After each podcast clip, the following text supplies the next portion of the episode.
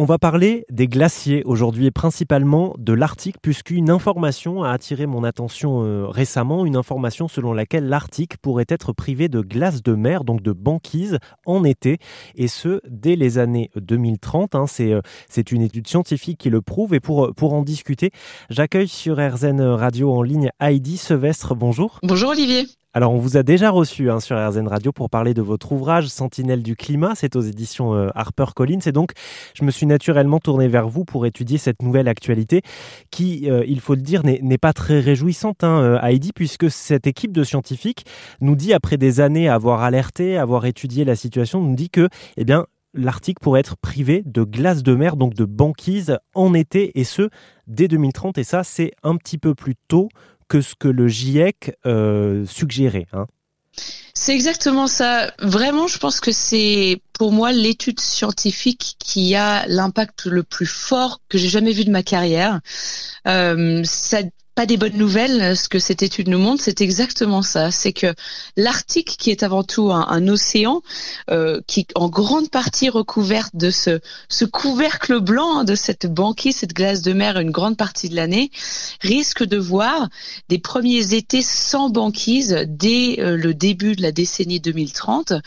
Et cela, malheureusement, peut vraiment créer des événements en cascade qui nous impacteraient jusqu'à chez nous en France. Alors Heidi, je rappelle que vous êtes euh, glaciologue hein, et que vous avez longuement parlé euh, des glaciers que vous connaissez bien dans votre ouvrage euh, Sentinelle du, climat. Pour, avant de rentrer dans les détails, j'aimerais bien qu'on comprenne un petit peu ce qui se passe. Euh, déjà, une question vraiment de B à bas, la différence entre l'Arctique et l'Antarctique déjà, pour, pour que ce soit mmh. clair pour nous.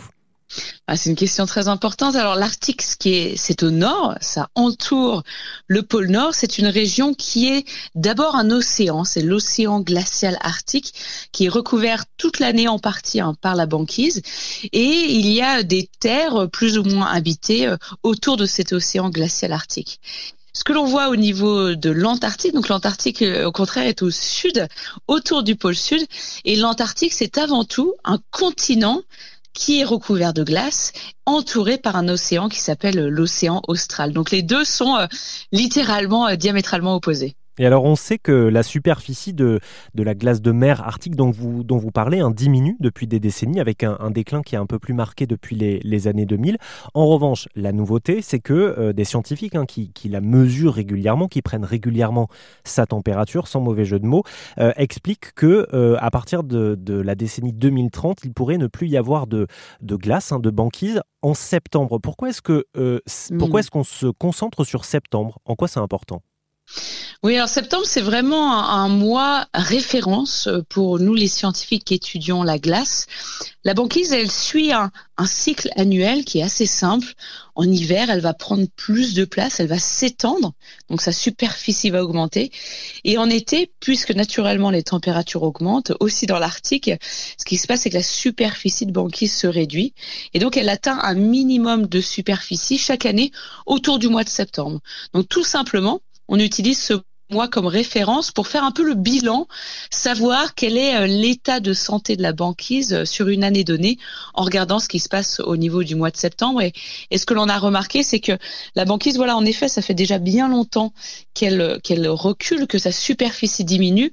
Là, à force de brûler des énergies fossiles, hein, en 40 ans, on a, on a perdu 40% de la surface de banquise en Arctique. Et vous faites bien de, le préciser parce que cette étude, hein, même si euh, ce n'est absolument pas la première à le dire, mais en tout cas, celle-là confirme une énième fois hein, que cette situation est liée euh, aux activités humaines, que finalement les activités euh, solaires et volcaniques ont une contribution quand même euh, extrêmement faible sur cette fonte de la mer de glace en Arctique. Oui, c'est exactement ça. C'est indiscutable aujourd'hui et, l'étude en est encore une qui le prouve que les activités humaines sont directement responsables de l'extermination de cette euh, glace de mer euh, en Arctique. Voilà, la perte de 40% de sa superficie en 40 ans, ça s'explique par le fait que chaque année on brûle encore beaucoup de charbon, de gaz naturel, de pétrole. Voilà, chaque tonne d'énergie fossile que l'on brûle continue à accélérer la perte de cette banquise qui a vraiment un rôle essentiel euh, dans notre climat tout entier partout sur Terre. Alors si vous venez de nous rejoindre hein, sur RZN Radio, on est avec euh, Heidi Sevestre qui est, qui glaciologue et on parle de cette euh, dernière étude qui vient de sortir selon laquelle, étude scientifique, hein, selon laquelle l'Arctique pourrait être privé de banquise dès les années 30. ce qui est, on va dire, pas une excellente nouvelle hein, quand même, il faut dire les choses, c'est que ce sera le cas, même si on réduit drastiquement nos, émissions de, gaz à effet de serre. Dans tous les cas, malheureusement, la banquise eh va fondre. On cherche toujours de l'espoir et on se dit on va pouvoir quand même les sauver, ces écosystèmes-là. Bah, malheureusement, après des décennies d'alerte, on voit qu'on est vraiment en train de franchir ces premiers seuils de température qui condamnent en fait des écosystèmes à une, perte irréversible. Et c'est vraiment le cas euh, de cette banquise dans l'Arctique. On sait que voilà, même si aujourd'hui on arrive à faire des réductions drastiques de nos émissions de gaz à effet de serre, même si on arrive à rester sous les 1,5 degrés d'augmentation de température, ce qui est le fameux seuil de température des accords de Paris de la COP 21 et eh ben malheureusement, il est déjà trop tard pour sauver la banquise d'été en Arctique. Alors, c'est pas une nouvelle facile à, entendre, ça c'est sûr, mais ce que les, les auteurs de l'étude sur le point sur lequel ils insistent énormément, c'est qu'il n'est pas trop tard pour plein d'autres piliers du climat, pour plein d'autres écosystèmes. Il n'est pas trop tard pour la banquise en hiver, il n'est pas trop tard pour le permafrost, pour les calottes polaires. Bref, aujourd'hui, cette étude, ça devrait être pour nous la plus grosse alerte jamais reçue qui nous indique qu'on n'est pas du tout sur la bonne trajectoire de réduction de nos émissions de gaz à effet de serre. Il faut vraiment qu'on se réveille, qu'on travaille ensemble pour, pour réduire ces émissions encore plus rapidement possible, parce qu'on peut encore sauver tout un tas d'autres écosystèmes desquels on dépend. Vous avez raison de le préciser, il est temps de se mobiliser parce que, au-delà de cette mer de glace en été, on peut encore sauver cette banquise, ne serait-ce que le reste de l'année. Et ça, ce serait, euh, ce serait vraiment euh, un, outil de préservation pour l'humanité quand même. C'est ça. Et cette banquise, elle est quand même ultra importante pour nous, même en France. Et on n'y pense peut-être pas au quotidien, mais elle nous rend tout un tas de services. Déjà, c'est une surface blanche gigantesque. Elle renvoie le rayonnement solaire, quoi, la chaleur du soleil dans l'espace. Donc c'est le meilleur climatiseur que l'on ait sur Terre.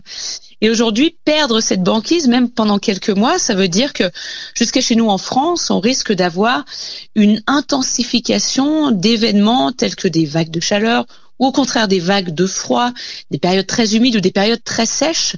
C'est vrai que cette banquise, elle est intimement liée à ces événements météorologiques extrêmes qui euh, nous impacte au quotidien, qui impacte notre agriculture, qui impacte notre économie. Donc il faut tout faire aujourd'hui pour au moins préserver cette banquise pendant l'hiver et tous les autres écosystèmes qui nous permettent de stabiliser notre climat global. Merci Heidi. En tout cas, votre voix, votre pédagogie nous, nous rassure. Hein. La situation n'est pas rose tous les jours en matière de climat, euh, loin de là. Néanmoins, c'est important d'avoir des gens comme vous qui viennent euh, nous, nous rassurer sur notre pouvoir d'action. C'est ça le plus important, c'est qu'on peut agir à notre échelle, jusqu'à une certaine mesure bien sûr. Je rappelle votre livre Sentinelle du climat aux éditions Harper Collins.